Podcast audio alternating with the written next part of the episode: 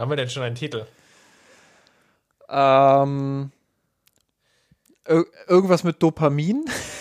hatte ich ja ich schon. Auch sagen. Ich, ich, hatte, ich hatte auch Dopamin schon bekommen. Ich wollte es gerade sagen. ich habe überlegt, dachte, ach, wie wäre es eigentlich mit Dopamin? miasanrot.de Geschichten rund um den FC Bayern München.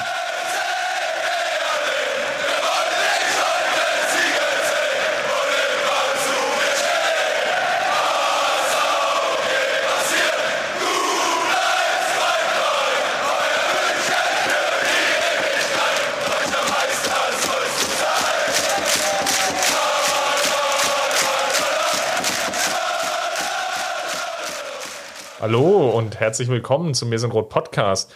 Folge 176 mit dem wunderschönen Titel Bayerisches Dopamin. Mein Name ist Christopher Ramm und ich heiße euch herzlich willkommen zum Podcast.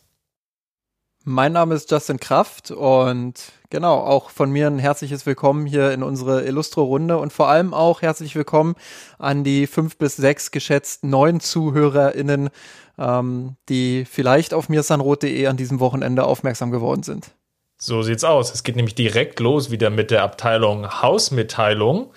Justin, das betrifft dich ja direkt. Du warst nämlich Gast im Doppelpass und ich hätte es mir ehrlicherweise nicht träumen lassen, als wir vor sieben, ja mittlerweile eher acht Jahren mit dem Blog gestartet sind, um Spiele zu analysieren, um zu gucken, wie können wir dem ja die Berichterstattung des FC Bayern ein gewisses anderes Licht geben, weil wir Fans waren eher immer etwas gelangweilt von den doch eher einfachen Analysen und da war der, der Doppelpass nicht wirklich greifbar, dass irgendjemand mal von uns dann dort sitzt, um wirklich mit ja, den Gästen dort zu diskutieren, was hat den FC Bayern ausgezeichnet und ähm, ja, dir ist jetzt die Ehre zuteil geworden und nicht nur das, sondern das war ja auch eigentlich nach dem, dem größten Spiel des Jahres, nämlich der FC Bayern hat ja gegen Dortmund gespielt. Also viel mehr Ehre kann es gar nicht geben, Justin. Und jetzt erzähl doch mal, wie war es denn? Genau, ähm, was bei dir ja auch gerade so ein bisschen schon rauskam, ist ja diese Diskrepanz zwischen klassischer Berichterstattung und dem, ähm, was wir halt versuchen zu machen, dem vielleicht auch einen neuen Anstrich zu verleihen, einfach auch nochmal eine neue Perspektive mit reinzubringen. Ähm, ich glaube, was beim Doppelpass jetzt ganz allgemein, unabhängig von meiner Person, gerade in den letzten ähm, Wochen und Monaten ähm, passiert ist, ähm, Max Ost war dazu Gast, ähm, Mara Pfeiffer war dazu Gast, ähm, Tobias Escher war jetzt neulich dort. Ähm, das ist eine Entwicklung, die, die durchaus positiv ist, die auch stellvertretend und wertschätzend dafür ist, dass das, ähm, was wir als, als ich würde es mal als Bubble bezeichnen, ähm, was wir da leisten, was wir da machen, ähm, dass diese Arbeit, die wir da reinstecken, dass das anerkannt wird und dass das auch gewertschätzt wird ähm, von den Leuten, die das eben organisieren. Und ähm, das ist unter anderem eben Pit Gottschalk, der ähm, auf Twitter sehr bemüht darum ist, ähm, solche Leute in Anführungsstrichen eben abzugreifen und die für, für seine Sendung dann auch zu gewinnen. Ähm, nichtsdestotrotz, es gibt natürlich viele Dinge, die man am Doppelpass kritisieren kann. Ähm, aber diese Entwicklung finde ich halt gut und deshalb habe ich auch von Anfang an gesagt, ähm, ja, warum sollte ich mich dem jetzt versperren und sagen, ja, nee, äh, da sitzt vielleicht der ein oder andere drin, mit dem kann ich so gar nichts anfangen, ähm, das, das lasse ich jetzt komplett sein, da habe ich keinen Bock drauf. Ähm, ich bin immer jemand, der sagt, ähm, rede mit den Leuten, wenn die einen Schritt auf dich zu machen, dann mach doch auch einen Schritt auf die zu, ähm, dann, dann ist das eine schöne Sache und dann kann man da sicherlich auch offen drüber reden. Und ähm, jetzt zu deiner eigentlichen Frage, wie war es eigentlich? Ähm, ähm, genau, also ich hatte ähm, durchaus vorher so ein bisschen Bammel, dass ich dann am Ende da rausgehe und ähm, die Leute, von denen ich mir halt immer gerne Feedback hole, unter anderem eben auch die Mirsan Road Crew, dass die dann sagen, naja, also äh, so richtig zu Wort gekommen ist er nicht, das ist vielleicht auch einfach nicht dein Format. Ähm, ich wusste aber auch aus der Erfahrung heraus, ähm, die Max beispielsweise gemacht hat vom Rasenfunk, ähm, die Mara gemacht hat, die auch Tobias Escher machen musste, ähm, dass es nicht so einfach ist, dort an Redezeit zu kommen, ähm, dass ähm, dir die auch nicht geschenkt wird dort, sondern dass du die, die eben erarbeiten musst, dass du vielleicht auch mal unangenehm ein bisschen dazwischen quatschen musst. Ähm, das habe ich von Anfang an auch probiert, jetzt ohne unhöflich sein zu wollen oder wirken zu wollen, sondern ich habe wirklich dann auch versucht, ähm, gerade bei meinem Thema in Anführungsstrichen, nämlich dem FC Bayern, ähm, dann auch äh, meine Meinungen dort ein bisschen kundzutun, vielleicht auch äh, die ein oder andere Perspektive nochmal ähm, neu mit äh, reinzubringen in die Runde.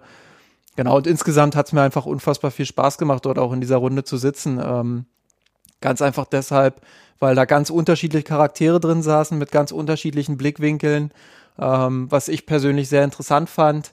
Und ähm, aber nicht nur das, wo die Kamera eben draufgehalten hat, sondern eben auch ähm, ohne die Kamera dann quasi im Backstage Room oder ähm, wenn dann Werbepause gerade war, äh, waren die Unterhaltungen mit den Leuten dort äh, sehr, sehr interessant.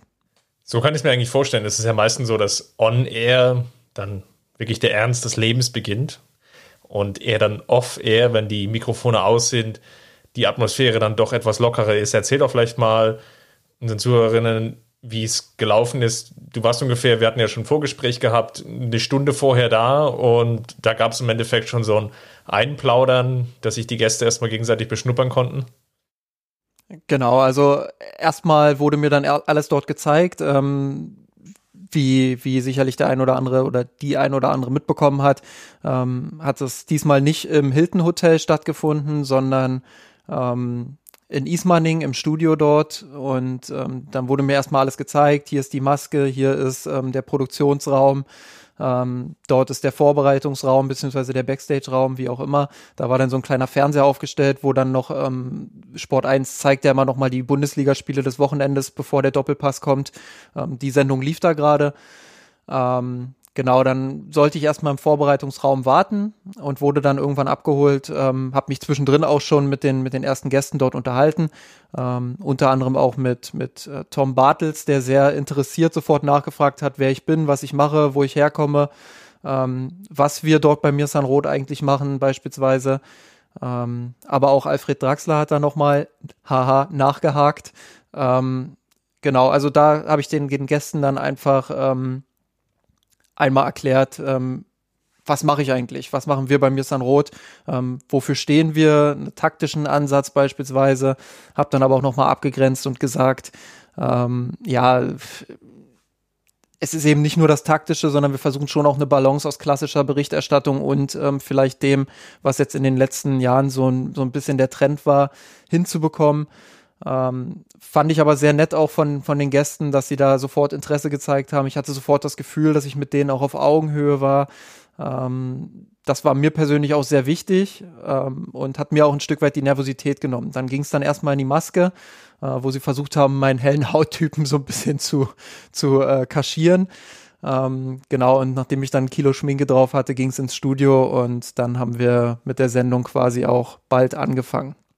Ja, spannend die, die viele haben ja von uns jetzt die Sendung auch gesehen. Ich glaube, sonst würden wir jetzt, oder ja, da ist die Überschneidung sehr groß mit denjenigen, die jetzt den, den Podcast auch wirklich konsumieren und hören.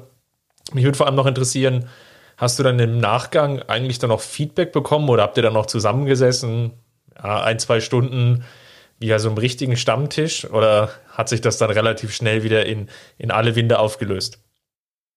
Ja, also recht witzig war, ähm, am Ende kriegt man ja dann immer noch äh, so, so ein Bier hingestellt. Ähm, ich weiß ehrlich gesagt gar nicht, ob es alkoholfrei ist oder, oder mit Alkohol. Ähm, aber das wird einem dann auf diesen kleinen Tisch gestellt. Und ähm, das Witzige war, dass wir dann angestoßen haben. Ich weiß auch gar nicht, ob das noch mit auf der Kamera war, weil, oder mit äh, ob das versendet wurde. wurde. Ja. Genau. Genau, ähm, das wusste ich ehrlich gesagt gar nicht mehr, weil Helmer dann irgendwie auch gesagt hat, ähm, ähm, ja, das haben wir jetzt fast vergessen und so. Und dann haben wir halt nochmal so ein Prosit angedeutet. Und äh, ich nippe so an dem Glas, stell das Glas wieder hin, ähm, bin dann in einem, in einem Gespräch quasi verwickelt und das Gespräch ging vielleicht so eine Minute und will dann eigentlich wieder zu meinem Bier greifen und auf einmal ist das Bier weg. So, äh, guck so, hä, wo ist, wo ist mein Bier hin? Guck auf die anderen Tische, überall auch kein Bier mehr keine Ahnung, was sie damit gemacht haben, warum das jetzt dann gleich wieder weg war. Ähm, oder ob die nicht wollten, dass wir, dass wir uns da abschießen oder so, ich weiß es nicht. Ähm, Wahrscheinlich schon ja, Erfahrungen das, von früher. Ja, nicht, nicht, dass wir, also im Hilton Hotel wäre es dann wahrscheinlich an die Hotelbar gegangen. Nein, ähm, aber um deine Frage da auch nochmal konkret zu beantworten, Wir haben noch mal kurz da gesessen, haben dann darauf gewartet, dass uns die Mikrofone wieder abgenommen wurden quasi, ähm, noch mal ein bisschen unterhalten, ähm, sind dann zurück in diesen Backstage-Room quasi. Ähm, und ich glaube, Marcel Reif war der Erste, der auch relativ schnell weg war wieder. Ähm, der war auch der Letzte übrigens, der gekommen ist. Ähm, also mit dem hatte ich nicht so viel Zeit, mich zu unterhalten. Ähm, ja, aber wir haben dann da noch ein bisschen zusammengesessen, auch mit, mit Thomas Helmer, mit äh, ein, zwei Organisatoren da von Sport 1, ähm, uns noch mal ein bisschen unterhalten, vor allem auch mit, mit Horst Held noch mal so ein bisschen Backstage unterhalten über die Situation vom ersten FC Köln und so. Ähm, ja, das, das war schon interessant und ähm, ich muss schon sagen, ähm, Horst Held an sich jetzt, ich kann seine, seine fachlichen Kompetenzen kann ich schwer beurteilen, weil ich da nicht tief genug drin stecke. Ähm, als Typ ist er, ist er sehr angenehm, muss ich sagen. Ähm, auch er mir sofort auf Augenhöhe begegnet, ähm, war sehr angenehm. Ähm, Shoutout an der Stelle vor allem an Tom Bartels auch nochmal. Ähm, ich habe leider nicht mehr die Gelegenheit gehabt, ihm ähm, meine, meine leichte Anerkennung so nochmal auszudrücken. Das hätte ich gern noch getan. Ähm, aber ja, an der Stelle einfach auch nochmal Shoutout an ihn, weil er einfach ein, ich habe ihn als sehr offenen Menschen dort, ähm, zumindest war das mein erster Eindruck, dass er ein sehr offener Mensch ist, ähm, dass er, dass er wirklich auch sehr aufgeschlossen da in meine Richtung war, ähm, aber dass er eben auch sehr kompetente Dinge gesagt hat, sehr sachlich, sehr ruhig. Ähm, das ist ja immer so ein bisschen das Klischee, dass die Doppelpassgäste dann immer eher so welche sind, die eben immer schön Sprüche raushauen.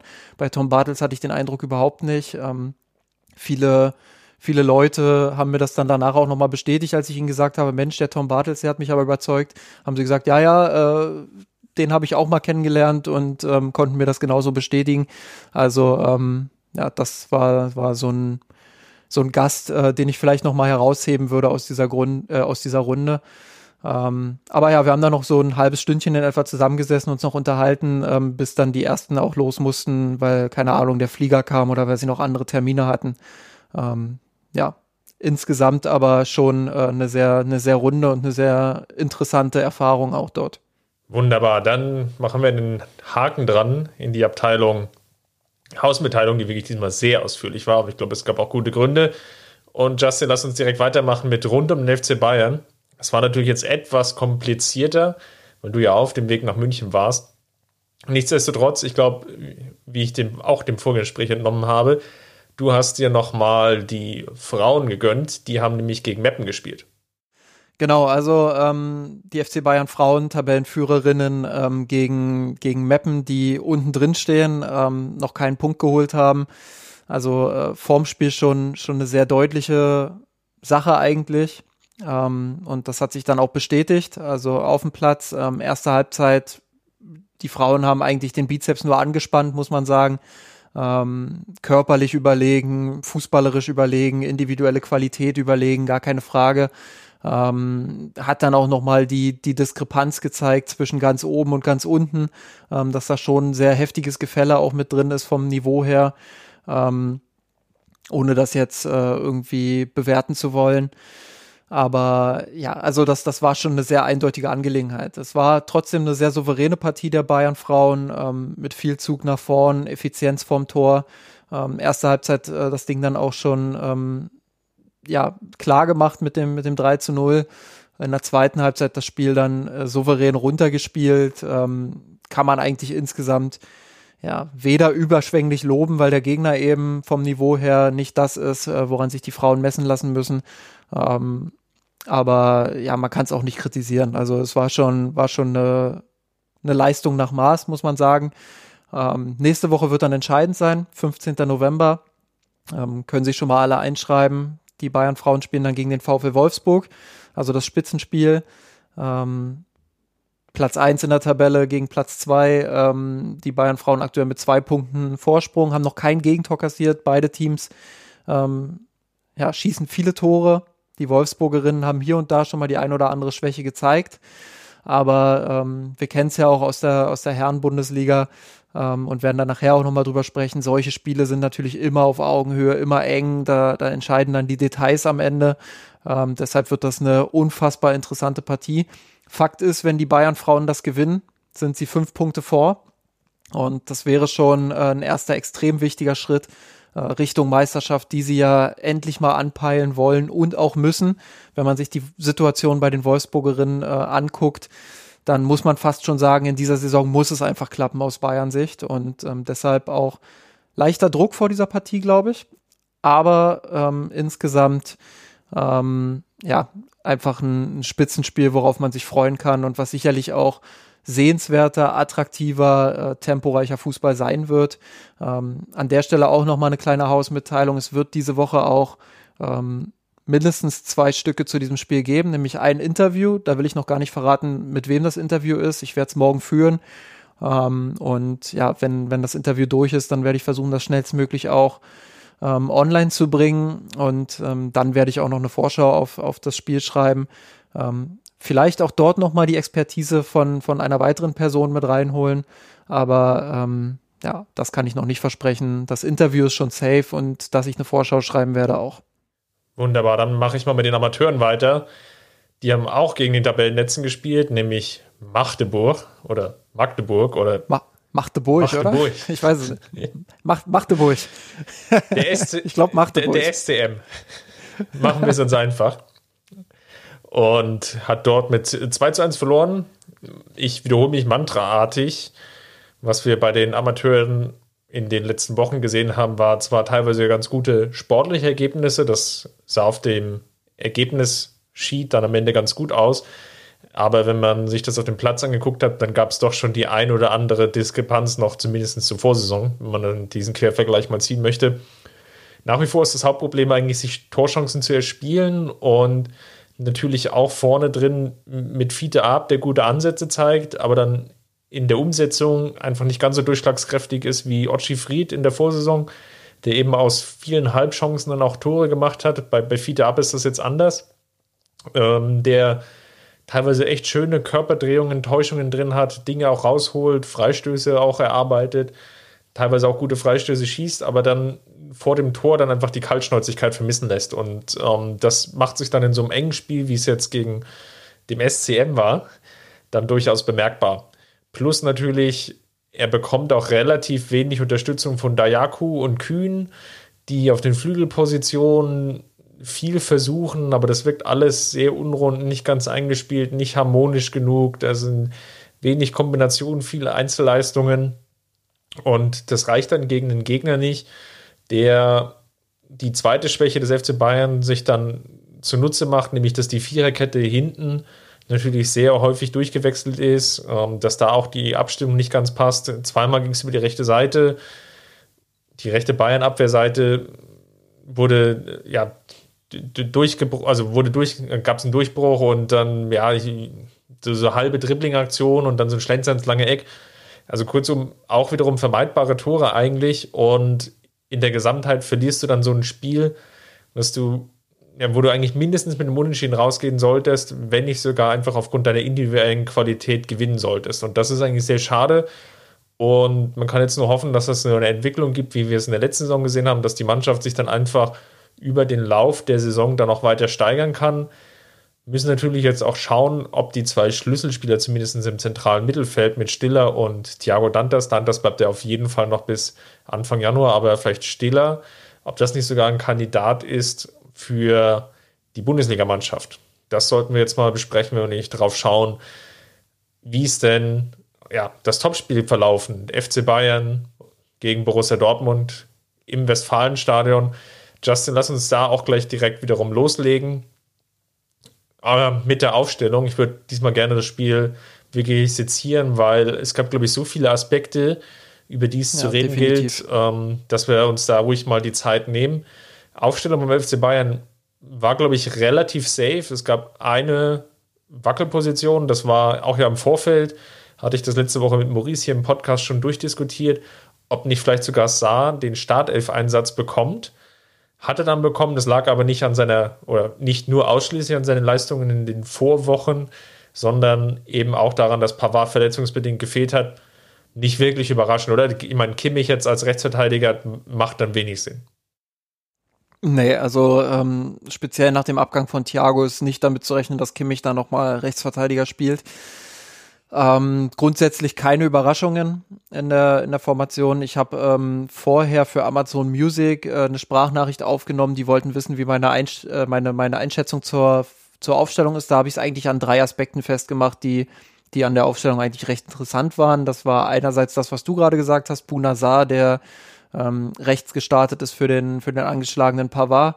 Ähm, was natürlich dann auch vorm Spiel so ein bisschen äh, dafür gesorgt hat, dass sich der ein oder andere vielleicht die Gedanken gemacht hat, reicht das aus? Ähm, Dortmund wird da sicherlich auch einen Fokus draufsetzen, wird versuchen, ähm, ihn auch immer wieder zu pressen und dort Ballgewinne zu erzeugen oder ihn zu überspielen. Ähm, wenn wir später drüber reden, das kam ja auch das, also es kam ja auch dazu, dass Dortmund das teilweise versucht hat. Ähm, dann die zweite, der zweite Aspekt war, ähm, dass Leon Goretzka zurück war.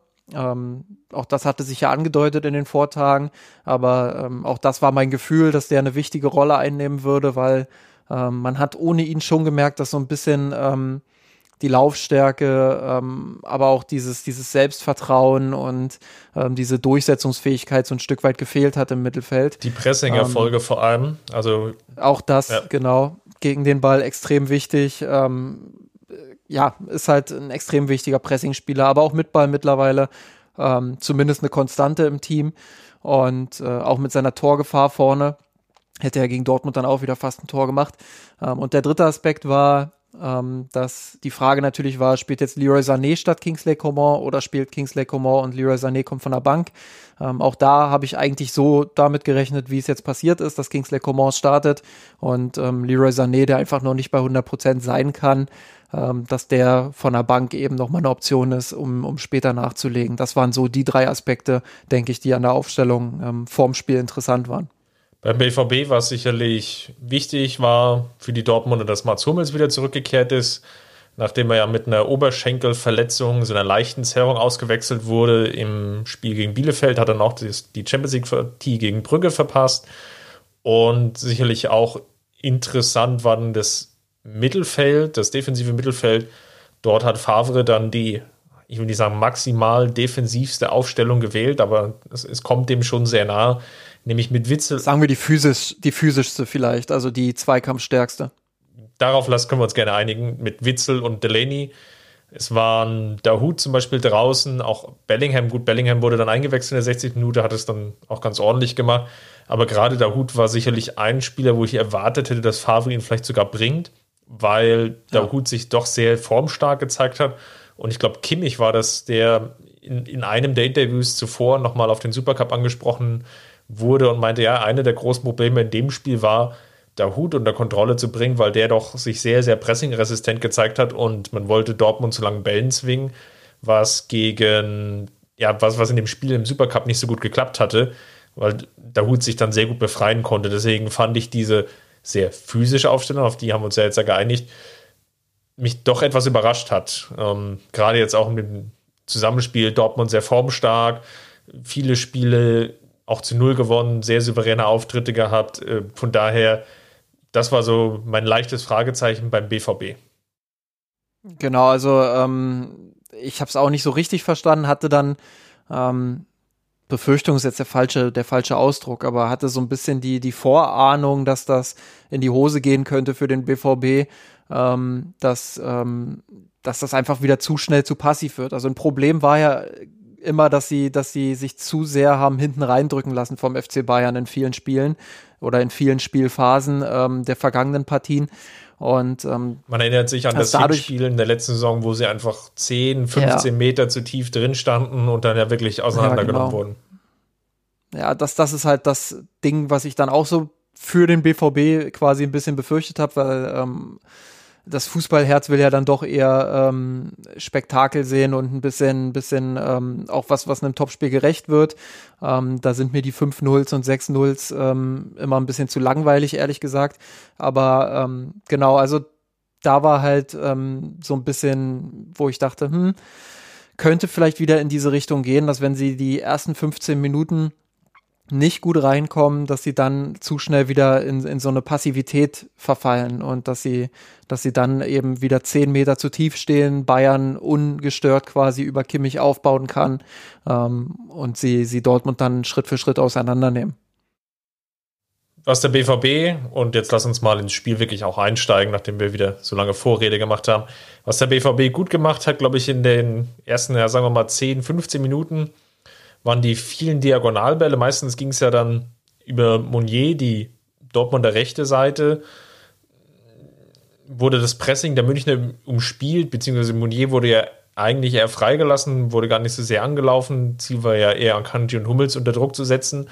Und was der BVB dann gut gemacht hat, war eine Seiten, diagonale Seitenverlagerung zu spielen in den Rücken der Abwehr und vor allem in den Rücken von Saar. Und Saar hatte dann, du hattest es ja schon angedeutet, nicht immer die allerbeste Positionierung und das führte dann dazu, dass der BVB doch das ein oder andere Mal relativ simpel formuliert hinter die Kette der Bayern kam und ich will nicht sagen hundertprozentige Chancen erspielte, aber es war so eine latente Torgefahr, war definitiv gegeben.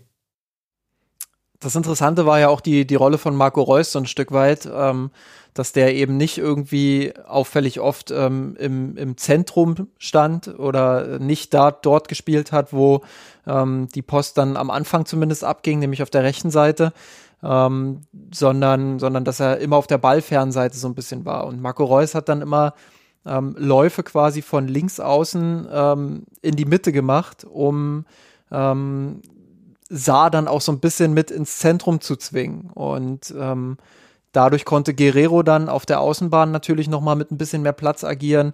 Ähm, dadurch konnte, konnten, konnten Haaland und Reus dann in der Mitte nochmal so ein bisschen durch kreuzende äh, Läufe für Unruhe sorgen. Ähm, das haben sie wirklich gut gemacht und da haben sie ähm, Bayern ein ums andere Mal auch ins Schwitzen gebracht. Du hast es gesagt. Ich würde das nicht nur an Saar festmachen. Ähm, ich glaube, dass die ganze Hintermannschaft damit äh, ein Problem hatte, ähm, dass die Bayern dann auch nicht so gut sortiert waren. Ähm, insbesondere Boateng und Saar, da lag natürlich der Fokus drauf, ähm, haben es dann, haben's dann eben äh, ja, immer wieder mit Laufduellen zu tun gehabt, die sie, die sie eher vermeiden wollten. Auf der anderen Seite vorne in der Offensive, also die, die Offensivspieler, formulieren wir es mal so, haben es halt nicht verstanden, auch gut genug in die Pressing-Situation reinzukommen. Es war dann doch manchmal so, dass Akanji, Hummels, teilweise eben auch Guerrero zu viel Platz hatten, die dann auch diese langen Bälle einfach auch spielen konnten oder die Spieleröffnung heraus. Und das war sicherlich auch ein Problem, weshalb der BVB es dann halt leicht hatte, sagen wir mal, im Mittelfeldposition dann die ja schon angesprochenen Diagonalbälle auch wirklich zu spielen. Da war vorne dann zu wenig Druck. Das war nicht von der, von der Pressing-Intensität, zumindest in der ersten Viertelstunde, nicht so hoch, wie wir das jetzt ähm, eben, jetzt muss ich lügen, ich glaube Mai war es ja dann, Mai, Ende Mai, in dem ersten Sp äh, Spiel von Flick in Dortmund schon gesehen haben. Das Spiel äh, ist übrigens auch nochmal als Vergleichswert recht interessant. Damals hat äh, Kimmich ja direkt nach dem Spiel gesagt, ähm, Dortmund hat äh, weniger lange Bälle gespielt, als wir das von ihnen wollten. Ähm, diesmal haben sie sehr viele lange Bälle gespielt, aber du hast es eben auch schon richtig gesagt, sehr viele kontrollierte lange Bälle. Und kontrollierte lange Bälle, wenn du Hummels einen kontrollierten langen Ball spielen lässt, äh, Meunier kann das auch ganz gut mit seinen, mit seinen Diagonalbällen. Ähm, wenn du die aus dem Mittelfeld dann auch ähm, mal so ein, so ein langes Ding spielen lässt, dann ist das natürlich gefährlich und dann äh, kommt so eine Urgewalt wie Haaland immer mal wieder auch in so Laufduelle, die extrem unangenehm sind für, für Spieler wie Jerome Boateng oder David Alaba, ähm, für jeden Spieler eigentlich. Und ähm, das war so ein bisschen das Problem, dass sie es da nicht geschafft haben, ähm, sofort zuzupacken und diese Bälle eben ähm, zu verhindern. Und äh, klar, sie können ja die langen Bälle spielen, aber dann müssen die Bayern eben zusehen, dass, dass sie so unkontrolliert wie möglich sind ähm, und eben nicht diese Präzision reinkommt, wie es da eben zwei, drei, viermal der Fall war. Auf der anderen Seite, was dann mit zunehmendem Spielverlauf, sagen wir mal nach 15, 20 Minuten besser wurde, war aus Sicht des FC Bayern, mal abgesehen von der ersten ganz großen Chance in der ersten Spielminute von ja, eigentlich Robert Lewandowski, der Serge Gnabry da den Ball weggenommen hat. War, dass sie es dann verstanden haben, einerseits defensiv besser zu stehen und dann die Ballgewinne, die dann daraus auch entstanden sind, dann wiederum für schnelle Umschaltaktionen selber zu nutzen. Also das 1 zu, das vermeintliche 1 zu 0 von Robert Lewandowski war ja genau so eine Szene. Man ist selber, hat sich etwas zurückfallen lassen, hat dann den Ball am eigenen 16 erobert und dann, ich glaube, über Boateng war es dann, wo dann ein Angriff initiiert, eigentlich genau mit den gleichen Waffen wie Dortmund ins Spiel gegangen ist, nur dass man es eben konsequent und besser ausgespielt hat, mit dem leidigen Pech für Robert Lewandowski, das wir schon das ein oder andere Mal gesehen haben, wo er wirklich Millimeter im Abseits stand. Sonst war das eigentlich der perfekte Angriff und genau das, was sich der FC Bayern, glaube ich, auch vorgestellt hat. Interessant auch, dass beide Teams so ein bisschen ihr Mittelfeld überbrückt haben. Also bei Dortmund war ja so ein bisschen damit zu rechnen, wenn, wenn man mit äh, Delaney und äh, Axel Witzel da im, im Zentrum startet, dann kann man schon damit rechnen, dass das jetzt eher nicht die feine Klinge im Mittelfeld wird. Ähm, bei den Bayern mit Josua Kimmich, ein Spieler, ähm, den Dortmund eigentlich ziemlich gut gepresst hat, muss ich sagen. Also da, den haben sie, den haben sie bis dann eben die Verletzungsszene kam, ähm, haben sie ihn gut aus dem Spiel genommen, ähm, haben ihn gut eingeschränkt in seinem Aktionsradius, haben es ihm schwer gemacht, Bälle nach vorne zu spielen. Und so kam es eben immer wieder, dass die Bayern sehr direkt dann eben vorne ins, ins Drittel gespielt haben, ins letzte Drittel. Ähm, wie du auch schon gesagt hast, auch mit viel langen Bällen, mit ähm, teilweise mit einer Zwischenstation, aber eben möglichst direkt dann nach vorne und dann ähm, versucht eben auch auf die zweite Bälle zu gehen, sofort Druck auszuüben, sofort zu pressen. Ähm, das war schon von beiden Mannschaften im Pressing sehr hohes Niveau und das ist eben das, was Dortmund ähm, dann besser gemacht hat als in vielen anderen Partien gegen die Bayern.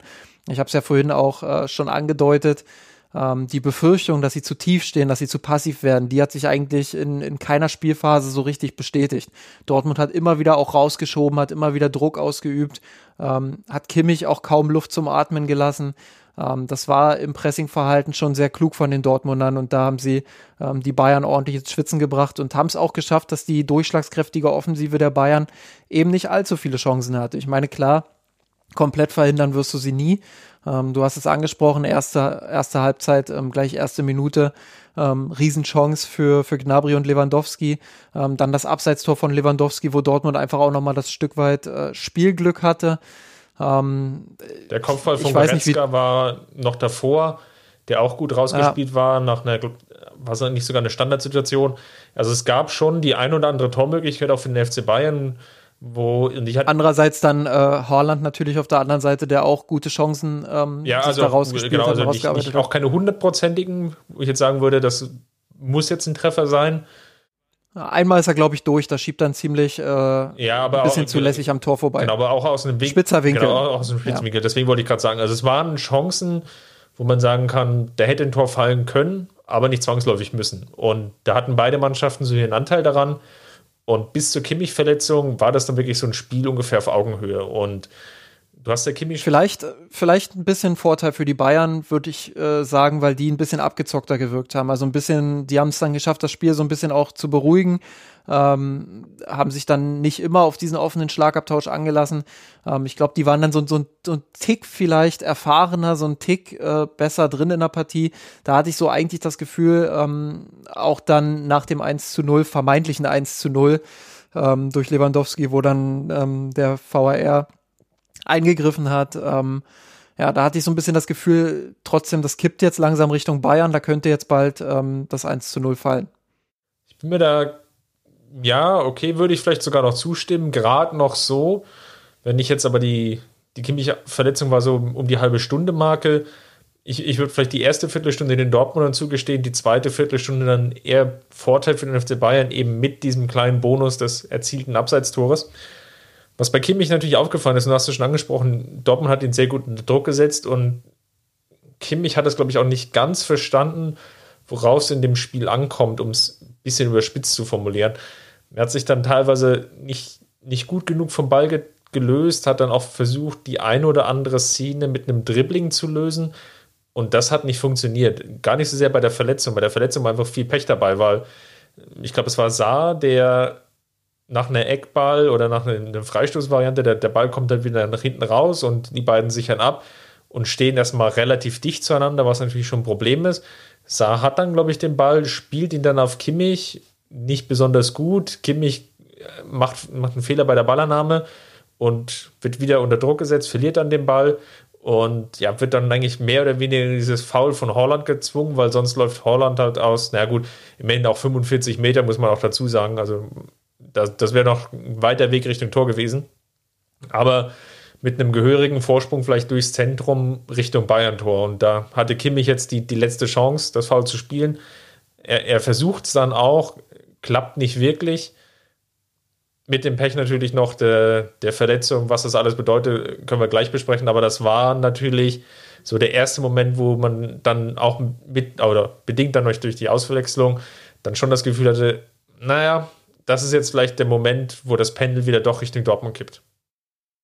Ja, das, das war dann äh, mit der Kimmich-Verletzung, muss ich ganz ehrlich sagen, hatte ich sogar dann das Gefühl, boah, das, das könnte jetzt dir das Genick brechen. Weil du hast vorher diese Szene, wo du das Tor eben hauchdünn nicht erzielst. Du hast dann die Szene, wo Kimmich sich, äh, also dein absoluter Schlüsselspieler im Mittelfeld sich verletzt.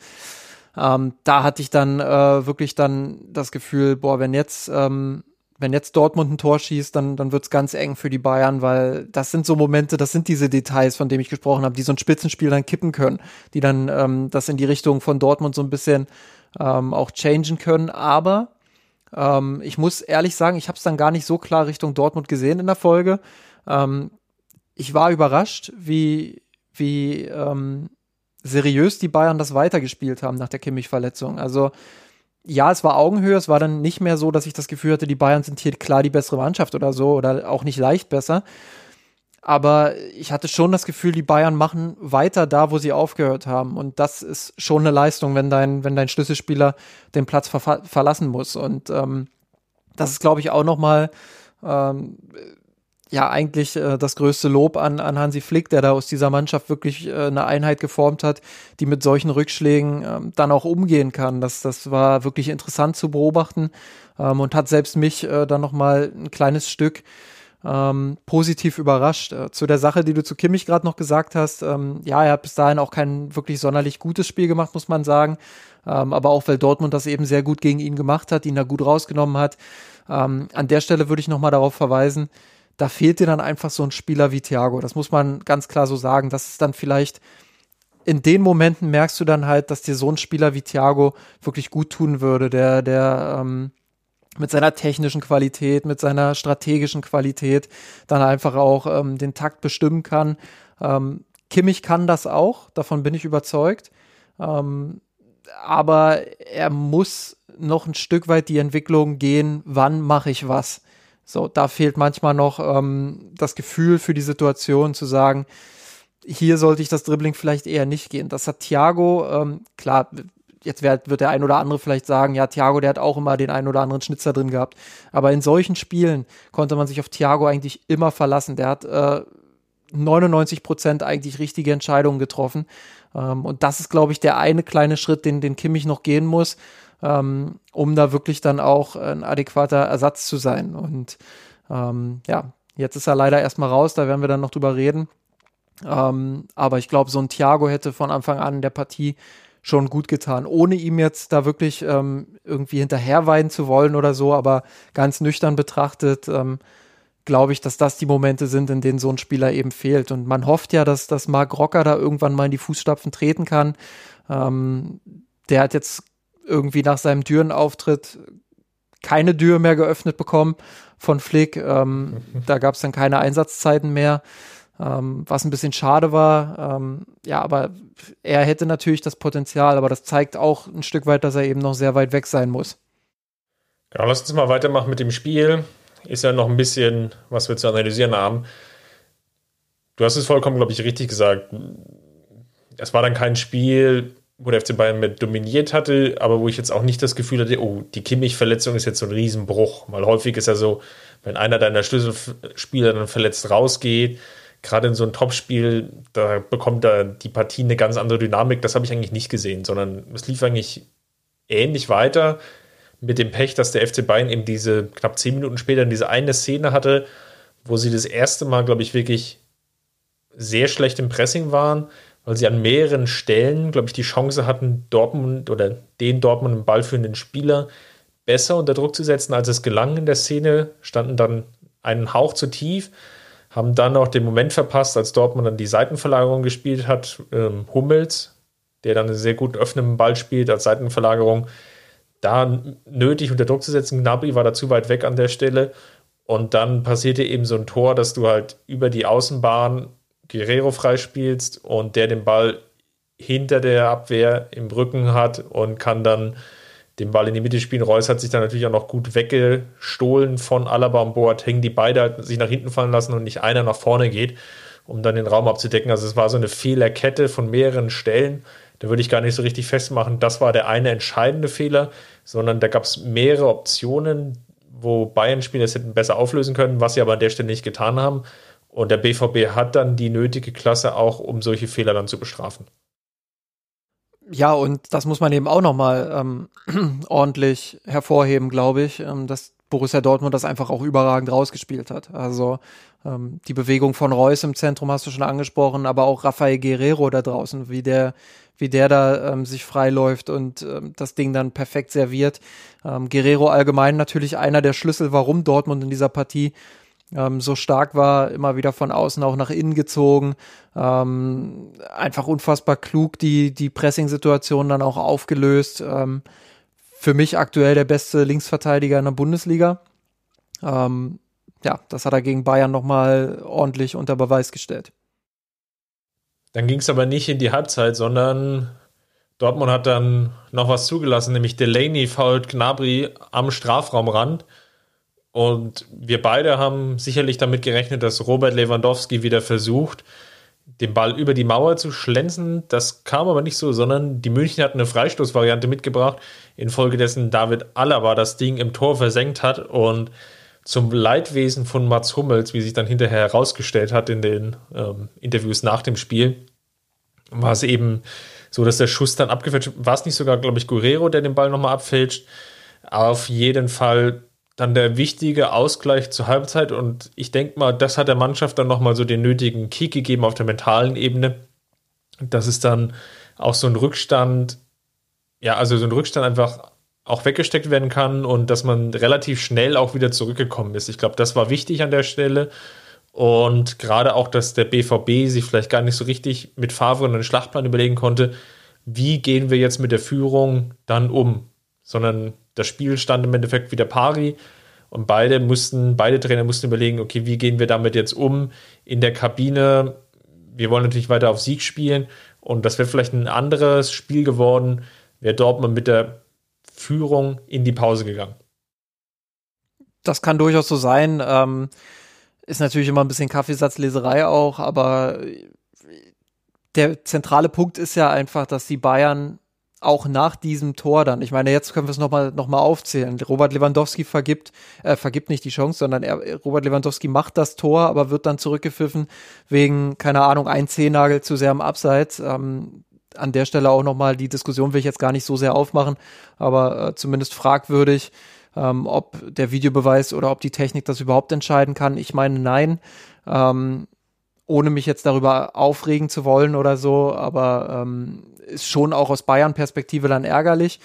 Ähm, dann kommt die Kimmich-Verletzung, dann kommt auch noch der Rückstand und ähm, dann hast du diese drei Punkte und dann kannst du eigentlich ähm, damit rechnen, zumindest auch aus der Erfahrung von, von anderen äh, Spielen äh, in den letzten zwei, drei Jahren vielleicht.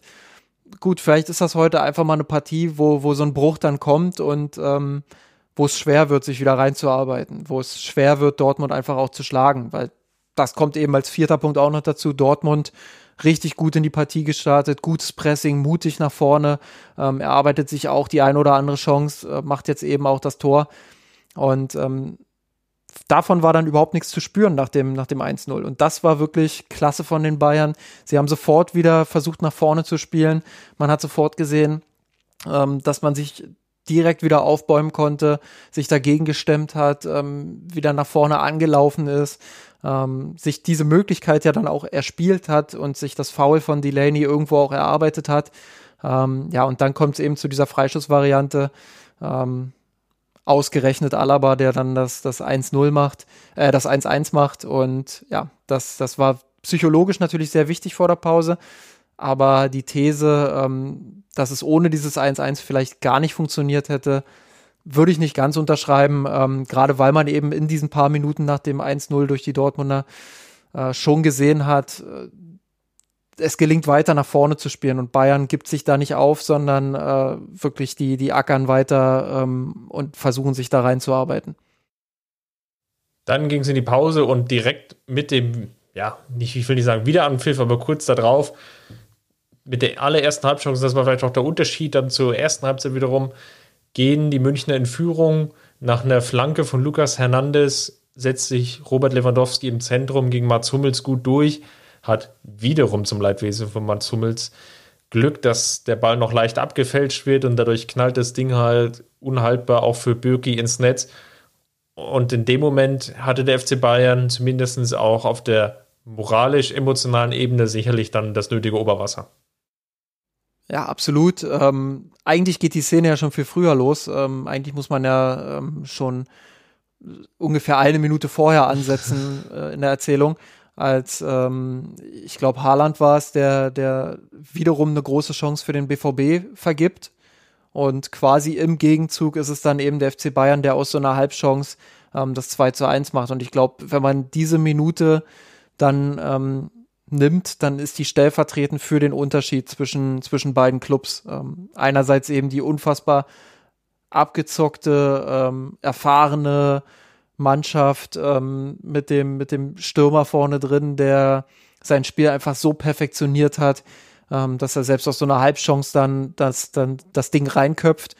Und andererseits eben der BVB mit ähm, viel Talent, mit einer Top-Ausrichtung taktisch, aber eben nicht mit der allerletzten Konsequenz ganz vorne, ähm, beziehungsweise mit dem, mit der allen, mit der allerletzten, ähm, mit dem letzten Funken Effizienz, so würde ich es vielleicht mal sagen. Ähm, das ist den Dortmundern eben abgegangen. Sie haben aus ihren Chancen zu wenig gemacht. Und ähm, das war dann vielleicht letztendlich auch der Unterschied und das hat man in dieser Minute sehr deutlich gesehen. Dann würde ich als nächsten entscheidenden Punkt, glaube ich, rausarbeiten, die Einwechslung von Bellingham für Delaney, wo sich dann Favre umentscheidet, hin zu einem mehr ballbesitzorientierten Spiel mit einem Verbindungsspieler wie Bellingham, der sich sehr gut eingefunden hat und der dazu beigetragen hat, dass es natürlich dann auch mit den schwindernden Kräften der Münchner dann leichter wird, dann auch das Mittelfeld zu überbrücken. Dortmund hatte dann eine Reihe von Halbchancen, teilweise selber erarbeitet, wie zum Beispiel die Schusschance von Reus, aber natürlich auch selber von den Bayern initiiert.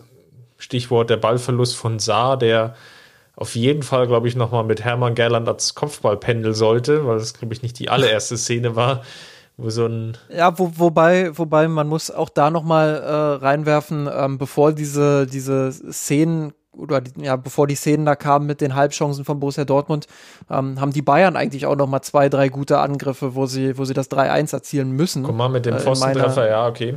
Ja, also da gab es schon noch die ein oder andere Szene. Da hatte ich dann das Gefühl, jetzt machen die Bayern den Sack zu.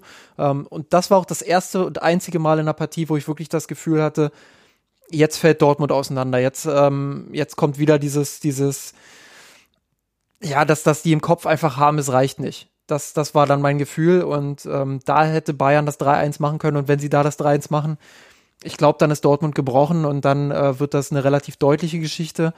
So vergeben sie die Chancen und Dortmund merkt halt, okay, hier geht vielleicht doch noch was. Die Spielgeschichte, die scheint ja irgendwie doch auf unserer Seite zu sein. Auch Hummels immer wieder, der seine Mannschaft äh, von hinten anpeitscht, immer wieder sagt Pressure, Pressure, immer wieder versucht äh, dann auch die, die Dortmunder rauszuschieben. Und ähm, genau das haben sie dann auch getan. Sie haben von hinten heraus dann eben wieder nach vorne geschoben, Bayern unter Druck gesetzt, ähm, sich eigene Chancen und Spielanteile wieder erarbeitet. Und ähm, ich glaube, das ist dann auch so ein Moment gewesen, wo man äh, vielleicht die Mentalitätskiste äh, beim BVB da mal ein Stück weit wieder begraben kann ähm, und einfach auch sagen kann, da hat die Mannschaft wirklich großartige Mentalität bewiesen ähm, und den Bayern dann nochmal ordentlich Paroli geboten. Und dann kam eben das, was du gerade ähm, richtigerweise auch erzählt hast. Genau, und die, also Dortmund dann natürlich mit mehr Druck, wie gerade von dir auch zusammengefasst. Das war dann auch die Phase, wo du das erste Mal sicherlich gemerkt hast, ah, so, eine, die, so ein Joscha Kimmich oder den, den, von dir schon angesprochenen Thiago, der fehlt jetzt hier irgendwo als vielleicht Spieler, auch für die Abwehrspieler, der einfach im Spielaufbau mit unterstützt. Es gab dann zu viele lange Bälle. Es wurde dann sehr schnell natürlich in die Spitze gespielt. Da war natürlich auch die Hoffnung, die im Raum stand, jetzt mit einer Konterchance noch ein Tor zu erzielen. Und das ging sich aber nicht auf. Und so lief die Partie dann ab einem gewissen Punkt dann dahin. Der FC Bayern hat dann noch Martinez und Sané gebracht. Martinez dann für Boateng ebenfalls angeschlagen, 70. Minute. Ich will nicht sagen, dass dann schon das letzte Aufgebot war, aber das war dann schon von dass es fast in jedem Mannschaftsteil eine entscheidende Schwächung gab. Also Boateng dann raus, ähm, Kimmich schon raus, nämlich dann schon wieder bin ich schon leicht ins Zweifeln gekommen. Und natürlich der Vorteil des FC Bayern ist es dann einfach auch einen Leroy Sané einzuwechseln, der dann aus einer Kontersituation heraus, gut vorbereitet von Robert Lewandowski, ganz ähnlich analog zum Salzburg-Spiel, mit einem kleinen robbenesken Wackler doch Dortmund aussteigen lässt und ähm, ins lange Eck schiebt, ganz ruhig, ganz überlegt. Und mit dem 3 zu 1 hatte ich dann zwischenzeitlich zumindest mal ganz kurz die Hoffnung, jetzt ist der Deckel drauf. Ja, ich auch. Ähm, da habe ich dann auch gedacht, das war es jetzt eigentlich. Ähm, ja, auch da wieder Effizienzthema bei Dortmund. Also klar, sie haben sich ja die Chancen, ähm, mindestens die Halbchancen dann auch rausgespielt, um die Tore zu machen, um vielleicht auch nochmal zum Ausgleich zu kommen. Ähm, haben dann natürlich auch alles nach vorn geworfen, keine Frage. Du versuchst dann in den letzten Minuten. Klar gab es dann Räume, also ähm, Sané bei dem unentschiedenen ja. Spielstand. Also es war ja dann 4 gegen 2, ja. die Situation. Der Konter war ja dann 4 gegen 2, Bayern gut nachgerückt. Ähm, Hummels macht dann vielleicht, das haben wir im Doppelpass auch diskutiert. Die Grätsche wieder ähm, zu früh wie immer. Ja, macht dann den Fehler vielleicht aus der Kette rauszurücken und äh, will da vielleicht für den Moment Überraschung sorgen. Aber das kannst du eben auch nicht an Hummels festmachen. Das habe ich ja dann auch versucht im Doppelpass äh, anzubringen. Das ist halt eine 4 gegen 2 Situation und klar sieht er da wieder nicht gut aus. Aber im Endeffekt ähm, ist das halt einfach eine völlig natürliche Situation, weil du als BVB eben, ja, da versuchst alles nach vorne zu werfen und da eben den Druck nach vorne äh, zu erhöhen. Und wenn der Spielzug durchgeht davor, ist er um Hauch nicht, aber wenn er durchgeht, ähm, dann wird's gefährlich. So kriegst du den Konter und eben das 3 zu 1. Ähm, aber auch da wieder, Dortmund hat sich dann äh, wieder aufgebäumt, hat äh, sich nicht aufgegeben, hat ähm, relativ schnell dann auch das 3 zu 2 erzielt. Vier Minuten wieder, später, ja. Wieder nach einer traumhaften Vorlage von, von Guerrero. Ähm, schön nach innen gezogen und dann, ähm, ich weiß gar nicht, ob es sogar mit einem Außenriss gechippt war, aber äh, überragender Chipball, Haaland, klasse Kontrolle, an Neuer vorbei, ähm, überragendes Tor, absolute Weltklasse. Allgemein dieser Haaland, also was der für eine Urgewalt ist, ist ja unfassbar, was der mit Boateng gemacht hat. Also Boateng ist ja nun wirklich ähm, auch eher Kategorie Kühlschrank oder wie, wie Wolf Fuß immer sagt, zwei Mittelgebirge, die da aufeinandertreffen. Ähm, ja, das, das ist unfassbar, wie der den jedes Mal weggedrückt hat. Ähm, auch das habe ich ja im Doppelpass gesagt. Boateng hat es immerhin dann noch geschafft, den, den Schusswinkel äh, zu verkürzen, bei, äh, beziehungsweise zu verspitzen. Ähm, bei, bei Haaland dann, aber wie der sich durchsetzt, ist unfassbar. Und ähm, ja, dass Neuer davon Glück redet, ist äh, ein bisschen absurd, ehrlich gesagt, weil äh, das war schon unfassbare Qualität, wie er da das 3-2 macht. Und mit Glück war maximal gemeint, dass Holland hat diesen Hauch nicht im Abseits stand. Wenn man natürlich noch vor Augen hat, dass in der ersten Halbzeit ja. eine ähnliche Szene war, wo Robert Lewandowski eben diesen Hauch im Abseits war und ja, zugegebenermaßen, klar, in der Zeit vor dem Videoassisten hätten eh, also mit viel Glück eben beide Treffer gegolten oder wir hätten es halt so gehabt wie jetzt, dass vielleicht ein Treffer gezählt hätte, einer nicht. Und dann hätten ja, okay. wir, hättest du im Doppelpass sicherlich eine lange Diskussion geführt, aber nicht über die Schönheit des Treffers, sondern eher über die Schiedsrichterentscheidung, die, muss man ehrlicherweise zugeben, uns jetzt an der Stelle jetzt auch nicht viel schlauer gemacht hätte. Das ist vielleicht sogar ein Vorteil, ähm, dass dann so Runden wie wir im Doppelpass dann äh, an der Stelle eher über das Sportliche reden, ähm, statt da über, über die Fehlentscheidungen. Das war zum Glück dann bei anderen Themen der Fall, ähm, wobei ich mir da auch ein bisschen mehr Blick aufs Sportliche gewünscht hätte, statt immer über die Entscheidungen da hin und her zu lamentieren. Ähm, Sei es drum, Dortmund äh, ist zurückgekommen, hat wieder Mentalität bewiesen und hat sich dann eben auch diese Schlussphase erarbeitet, ähm, wo sie ja beinahe auch noch zum 3 zu 3 kommen. Genau, nach, ich glaube, es war abermals eine Guerrero-Flanke, wo sich die, das Bayern-Zentrum dann Alaba Martinez verschätzt oder Reus aus dem Blickwinkel verlässt und Reus hat, glaube ich, fast so auf Höhe des 5-Meter-Raums eigentlich noch so viel Zeit, sogar den Ball anzunehmen. Und der nimmt den aber direkt volles Risiko und, und jagt das Ding halt in Westfalenhimmel. Und das war sicherlich der Moment, wo der FC Bayern nochmal enormes Glück hatte. Dann auf der Gegenseite natürlich dann schon in der Nachspielzeit das Pech, dass Robert Lewandowski abermals wieder einen abgefälschten Schuss, der ins Tor gewandert ist, ähm, eben nicht, ja, oder der, der Treffer eben nicht seine Gültigkeit behalten hat, weil er abermals eben diesen letzten Hauch äh, im Abseits stand. Da war es aber ehrlicherweise auch etwas deutlicher als ähm, bei dem vermeintlichen 1 zu 0. Und dann ja, mit etwas Verzögerung pfiff Manuel Gräfe, der übrigens eine, wir haben jetzt noch gar nicht über ihn gesprochen, aber eine sehr, sehr gute Spielleitung insgesamt hatte, ja, ja. dann ähm, zum, zum Abpfiff und aus Sicht der Münchner ein ganz, ganz wichtiger Sieg, glaube ich, um mal das in die Kategorie Fazit einzusteigen, ein ganz wichtiger Sieg, dass du eben bei einem deiner zwei Konkurrenten auswärts gewinnst, aber natürlich auch teuer erkauft, das muss man auch ganz klar sagen, mit der Verletzung von Joshua Kimmich, dass vielleicht einer oder vielleicht die, neben der Position von Robert Lewandowski, die, die, die zwei Spiele im Kader, die, wo du natürlich als sportliche Leitung hoffst, dass sie nicht ausfallen, das darf eben nicht passieren und das ist jetzt leider der Fall. Ähm, Kimmich fällt äh, verletzungsbedingt aus. Also der Sieg war schon definitiv teuer erkauft. Ja, lass uns doch gleich äh, über das Thema der Woche an der Stelle dann sprechen. Ähm, Wer ersetzt Joshua, Joshua Kimmich? Kimmich? Genau. Dann, genau also, so ist es. Fassen wir es nochmal zusammen. Meniskus, Riss oder Anriss, Teilriss im rechten Knie, wenn ich es jetzt ganz richtig im Kopf habe. Und die Verletzung wurde auch schon von einem Kniespezialisten aus Innsbruck operiert. Am vergangenen Sonntag war das der Fall. Und jetzt gibt es so ein bisschen Best-Case- und Worst-Case-Prognosen, also sprich, wie gut ist eben der Heilungsverlauf. Tendenziell sechs, eher acht Wochen. Also mit gut Dögen, was man so liest und was man so annehmen kann, ist, dass Kimmich eventuell Anfang Januar wieder zurückkommt, mit Beginn der nicht Rückrunde, sondern eigentlich mit, ja, mit Wiederbeginn nach der Weihnachtspause. So ist es ja korrekt, weil die Hinrunde läuft ja noch ein bisschen. Oder eben etwas später, das wäre dann Richtung Ende, Mitte, Ende Januar. Also ein Ausfall, der doch erheblich ist und dazwischen liegen auch einige Spitzenspiele.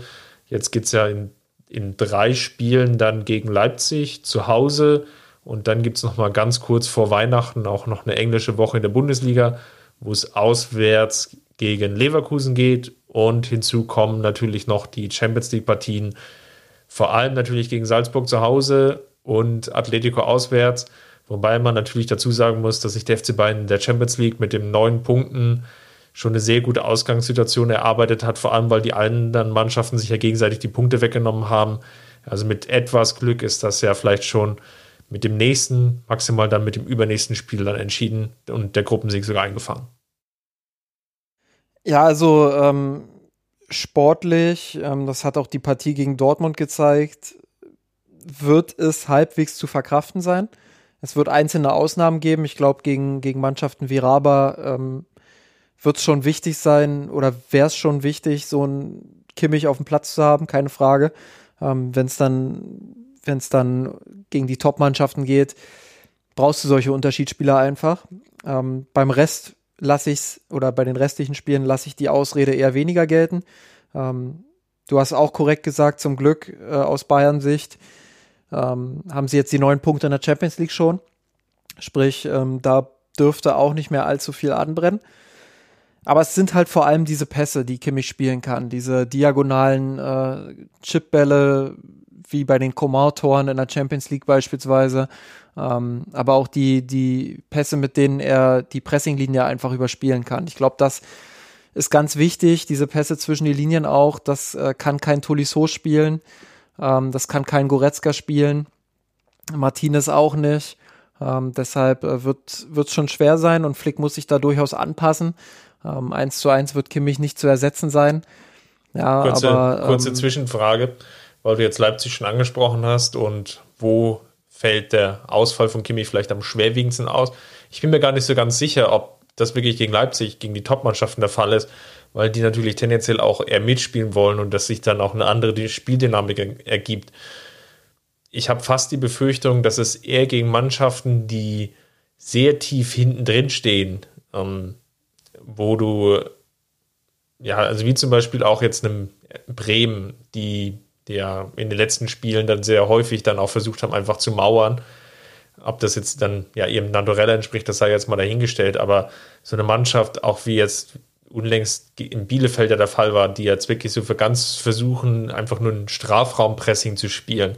Ob da nicht sogar den Ausfall von Kimmich dann noch schwerwiegender ist, einfach als Spieler, der sich dann auch mal die Bälle hinten abholt, ähm, dann andere Optionen im Mittelfeld eröffnet und dann eben mit den Bällen, auch den Risikobällen zwischen die Linien, dann Räume öffnet, zumindest über die Zeit.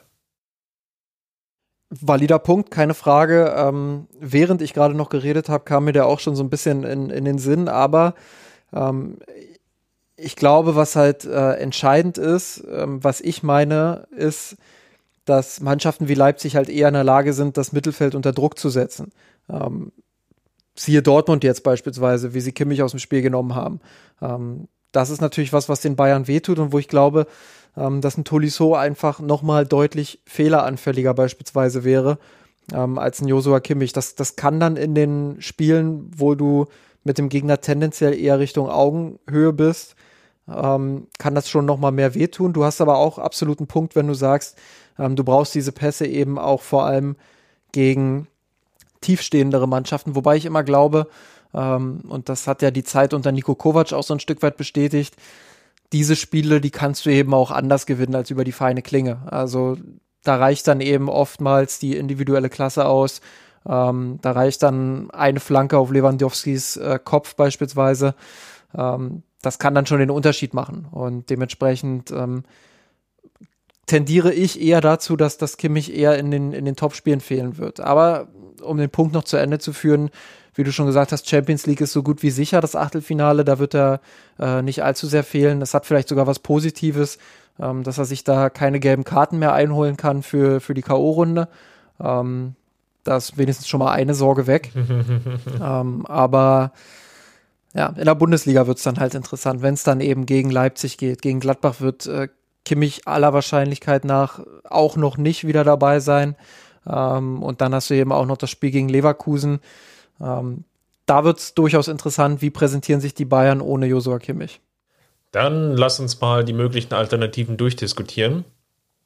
Gegen Dortmund haben wir gesehen, dass Hansi Flick Tolisso gebracht hat, der einen Formanstieg gezeigt hat zwischen den zwei Länderspielpausen, so würde ich es mal formulieren. Traust du ihm zu, dass wir oder dass er, sagen wir mal, die größte Spielzeit bekommt, wenn wir es jetzt einfach mal in Minuten runterbrechen, weil Flick wird ja sicherlich dann auch wiederum die Spielzeit verteilen, klar, keine Frage. Traust du Tolis so zu, der doch einen relativ ähnlichen Spieltypus hat wie Goretzka, dann wirklich da auch die meisten Minuten zu bekommen? Ähm, ich traue ihm das durchaus zu.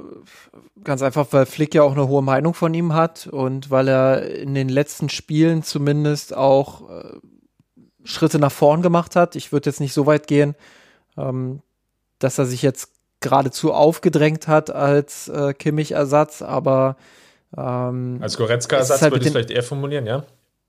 Ja, da schon eher ähm, aber jetzt für die Kimmich-Situation eben als Ersatz aufgedrängt hat, ähm, eher nicht.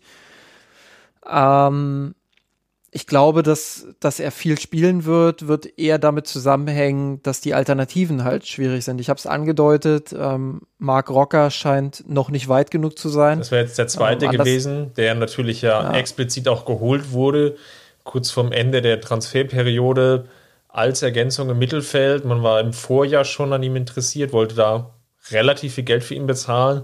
Und du hast es ja schon angedeutet, bisher das eine Spiel gegen Düren und dann noch zwei, drei Minuten gegen Köln. Ohne Ballkontakt. Ballkontakt ich, ja. Genau, noch kein Ballkontakt in der Bundesliga. Äh, ist schon die spannende Frage, traut man ihm jetzt die Entwicklung nach der Länderspielpause zu, dass er da in relativ kurzer Zeit natürlich einen großen Sprung macht?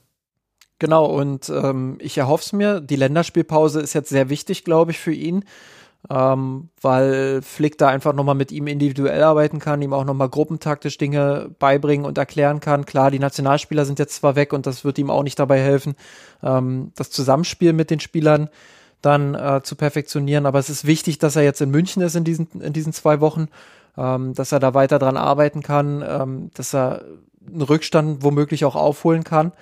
Und dann hoffe ich einfach, ähm, dass Flick ihn jetzt regelmäßig dann auch ähm, zu Einsatzzeiten führt, weil Rocker ist potenziell der Spieler, ähm, der für so eine Situation prädestiniert ist, der jetzt eben dann raufkommen kann, das Spiel strukturieren kann, ähm, der Pässe spielen kann zwischen die Linien, insbesondere gegen tiefstehende Mannschaften.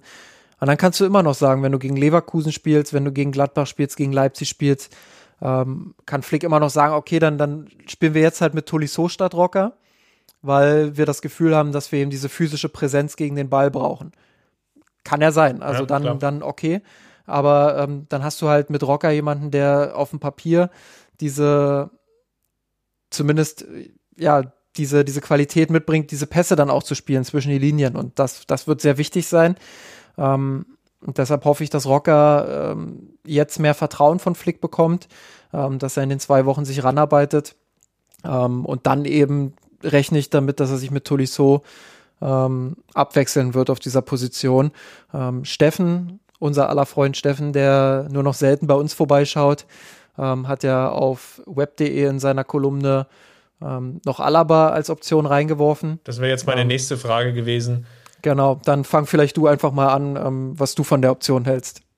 Genau, eine, eine dritte Option, machen wir es ganz kurz. Javi Martinez, das sehen wir beide nicht, weil, hm, also einerseits natürlich Martinez jetzt nicht der Spielgestalter im Mittelfeld ist. Da, da fehlt es dann auch an den passenden Nebenleuten mit Goretzka und Tolisso. Das kann mal in den Spiel gut gehen. Das ist jetzt aber auch keine Dauerlösung, mit der du jetzt in die verbleibenden englischen Wochen bis zum Weihnachtsfest gehen willst. Also diese Variante schließe ich jetzt mal aus. Wir werden sicherlich ein paar Minuten mehr für Martinez sehen, keine Frage, wird jetzt aber nicht die ganz große Option sein. So, und jetzt dann vielleicht ergänzend zur Variante von Steffen, die er angesprochen hat, die kann ich mir durchaus auch vorstellen. Wir haben ja auch gesehen, dass Alaba Spielzeit in Köln im zentralen Mittelfeld bekommen hat, wurde ja dort eingewechselt. Will nicht sagen, dass das schon ein Fingerzeig war, aber zumindest hat Flick gedanklich mal ausprobiert oder beziehungsweise vorgesehen, wollte er sich das auf dem Platz mal anschauen. Die Überlegung kommt natürlich daher, dass Niang Su jetzt wieder ins Mannschaftstraining eingestiegen ist, eine Option sein kann in der Abwehr, dass natürlich Lucas Hernandez jetzt weiter dann Linksverteidiger spielt und du dann eben mit vielleicht Niang Su, Boateng, Boateng, Süle natürlich auch noch weitere Optionen hast, die Viererkette mit einer relativen Vielzahl von Spielern eben zu bestücken. Da ist die personelle Not noch nicht ganz so groß und dann macht es natürlich vielleicht auch Sinn, Alaba eine Rolle im Mittelfeld anzugedeihen die er ja auch in der Nationalmannschaft, und das ist natürlich jetzt wiederum vielleicht sogar noch ein weiterer Vorteil für diese Idee, ja auch gerade wieder begleitet. Auf der anderen Seite wäre das natürlich jetzt auch ein großer Schritt für, also setzt natürlich Alaba auch sehr stark unter Druck, glaube ich, mental, weil es einerseits die, die Position ist, wo ihm immer nachgesagt wird, da will er ja eigentlich spielen und da will er ja auch oder da sieht er sich ja auch, das wird ihm ja immer wieder nachgehalten und das, das wünscht er sich ja auch. Also das ist sicherlich ein, ein, ein, sehr interessanter Punkt. Und die, die zweite Problematik, die natürlich dann entstehen könnte, ist, dass du in der Innenverteidigung zumindest in manchen Spielen dann nicht schnell genug aufgestellt bist. Und last but not least, hast du natürlich immer wieder das Problem, wenn das jetzt besonders gut macht, wie, wie geht es dann weiter? Wobei das letzte um, natürlich kein wirklich gutes Argument ist. Das ist mir vollkommen klar. ähm, vielleicht geht's dann, wenn das besonders gut macht, vielleicht geht's dann doch mit einer Unterschrift im, im Vertrag weiter. Ähm, nein, also ich glaube, die Bedenken, die ich bei Alaba einfach am meisten habe, ist, ähm, dass er einfach als Innenverteidiger so gut funktioniert, weil er das Spiel da vor sich hat. Das heißt, er hat eine, einen begrenzten Winkel, um den er sich kümmern muss, einen begrenzten Blickwinkel. Er hat alles vor sich, er weiß, wann er von wo unter Druck gesetzt wird. Ähm, er weiß, wie er andribbeln muss, er sieht die Räume vor sich. Und im Mittelfeld wirkt er meiner Meinung nach sowohl für Österreich als auch in den wenigen Auftritten, die er, die er für Bayern dort gemacht hat, ähm, wirkte er für mich immer ein bisschen desorientiert.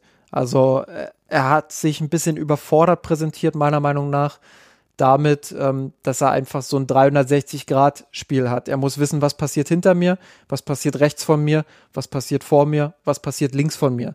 Und damit kam er meines Erachtens nach nicht so richtig zurecht und ähm, hat sich immer wieder auch pressen lassen in vielen Situationen. Ähm, jetzt nicht in dem Auftritt gegen Köln, sondern ganz allgemein, wenn er dort gespielt hat. Ähm, hat sicherlich auch gute Spiele drin gehabt manchmal aber so richtig sehr gut war es halt nie. Und ähm, für mich ist Alaba halt äh, im Mittelfeld maximal ein guter Spieler, eher noch ein durchschnittlicher Spieler, während er hinten in der Innenverteidigung eben absolute Weltklasse sein kann. Ähm, ich würde aber noch mal unabhängig von seiner individuellen Leistungsfähigkeit noch mal einen anderen Punkt mit reinwerfen. Ähm, beim FC Bayern ist ja gerade die Situation, dass äh, Lucas Hernandez als Linksverteidiger die einzige Option ist und ähm, Alfonso Davies verletzt ist. Das bedeutet. Und auch noch du, länger verletzt ähm, ist, ungefähr genauso lange wie Kimmich jetzt, also wird auch frühestens ja. erst im Januar wiederkommen. Du hast also die Situation, ähm, dass, dass wenn du Hernandez und Alaba immer gleichzeitig spielen lässt, dass du dann äh, quasi keinen hast, der frisch als Backup kommen kann. Und ähm, da muss Flick sicherlich auch in den englischen Wochen dann ein bisschen taktieren und schauen, okay, wie machen wir das jetzt eigentlich? Und ähm, ist es vielleicht doch sinnvoller, dann mal Alaba links spielen zu lassen irgendwann? Ähm, klar, er hat jetzt auch einmal Saar dort spielen lassen, aber das hat nicht so wirklich funktioniert. Äh, das, das wird durchaus interessant, wie, wie da die Gedankenspiele dann von Flick sind. Ich würde es aber generell nicht ausschließen, dass Alaba auch mal ein Spiel im Mittelfeld bekommt. Trotz meiner Kritikpunkte. Man kann natürlich überlegen, dass, also wenn du Alaba ins Mittelfeld ziehst, um die den Gedankengang mal ganz extrem weiter zu spinnen, dann bleibt natürlich auch die Frage, wenn du die, die Schwächen auch berücksichtigst, die du skizziert hast, warum nicht dann eher sogar vielleicht mit einer Dreierkette in den Start gehen, wo Alaba dann vielleicht sogar den zentralen Spot hat und dann dort eben diese Schwächen, er braucht diese Rundumsicht, etwas kaschieren kannst und er trotzdem dann den Spielaufbau mit initiieren kannst. Das wäre natürlich noch eine Variante. Das würde aber bedeuten, dass du das taktische System, was sich ja sehr stark oder was sehr stark eintrainiert und eingeprägt wurde und wo wir zwar immer wieder Varianten und Variationen und taktische Anpassungen sehen von Flick, aber eben nicht auf den ganz großen Level, dass er komplette Formationen umschmeißt. Und das wäre natürlich auch noch ein weiterer Schritt, den ich aber ehrlicherweise nicht wirklich sehe. Ja, denke ich auch nicht. Ähm, klar, kann man so angehen. Ähm, aber ich rechne auch absolut nicht damit, dass das Flick da jetzt groß rumexperimentieren wird. Eine weitere Variante, um den Namen einfach auch nochmal zu nennen, ist Angelo Stiller, der bei den Amateuren die Rolle gut, teilweise auch sehr gut ausführt und definitiv anzeigt oder potenzialmäßig durchaus auch die Chance hätte, sicherlich auch mal Bundesliga zu spielen. Da ist natürlich die Frage, was traut ihm Flick zu? Wir haben es ja auch hier im Podcast schon häufiger besprochen, falls ihr jetzt neu mit dabei seid. Vielleicht in zwei Sätzen kurz zusammengefasst. Flick sieht in Stiller sicherlich, glaube ich, die, die Vorteile im Spielaufbau, traut ihm aber vor allem körperlich jetzt noch den, den Sprung Bundesliga noch nicht ganz zu. Gab jetzt auch keinerlei Signale, mal abseits jetzt von dem DFB-Pokalspiel gegen Düren, dass Flick Stiller da wirklich auch sieht und ihm da auch Chancen gewähren will. Von daher ist das, glaube ich, aus meiner Perspektive auch keine wirkliche Option, sondern es wird sich wirklich eher dazwischen abspielen, zwischen, um es jetzt mal zusammenzufassen, Todisso wird sicherlich den Hauptanteil bekommen. Vielleicht wird hin und wieder Martinez mal mit im Spiel sein. Und wir werden sicherlich den einen oder anderen Auftritt mehr von Rocker sehen, wenn das funktioniert. So, und jetzt sollten alle Stricke reißen, jetzt in den Spielen vielleicht hin bis zu der Leipzig-Partie. Also sprich, der Auftritt gegen Bremen zu Hause, die Auswärtspartie gegen den VfB Stuttgart, dann der Champions League-Auftritt dazwischen gegen Salzburg. Wenn da die Leistung von einem der Spieler jetzt nicht ganz überzeugend ist, kann es dann vielleicht nochmal eine Neuorientierung geben. Das springt dann vielleicht wiederum die, ähm, den Gedankengang Alaba vielleicht nochmal eher wiederum mit rein. Aber ich denke, auf diese Lösung wird es hinauslaufen. Da werden wir nicht die ganz große kreative Lösung sehen. Ja, und äh, zu Stille hast du ja auch alles gesagt. Ähm, ich, also ein weiteres Indiz ist ja auch, selbst nach seinem äh, Einsatz gegen Düren ist er ja relativ schnell wieder von der Bildfläche verschwunden. Also ähm, das, äh, er war vorher nicht im Profitraining dabei. Er spielt jetzt keine sonderlich große Rolle bei Flick. Ähm, deshalb rechne ich überhaupt nicht damit, dass äh, Stiller jetzt ähm, durch den Kimmich-Ausfall plötzlich da reinrückt. Und ähm, ja, es wird spannend zu sehen, wie die Bayern damit umgehen. Gegen Dortmund war ich positiv überrascht, äh, wie sie das weggesteckt haben. Aber ich denke, im Bundesliga-Alltag ähm, wird sich dann schon das ein oder andere Problem stellen. Aber mit Hansi Flick als Trainer ähm, ist die Abhängigkeit von einzelnen Spielern, selbst von den absoluten Topspielern, äh, bisschen gesunken. Und dementsprechend ähm, kann man durchaus die Hoffnung haben als Bayern-Fan, äh, dass da jetzt ähm, ja eine gute Lösung dann auch gefunden wird. Dann zum Abschluss des Podcasts, der schon wieder eine epische, fast epische Länge erreicht hat.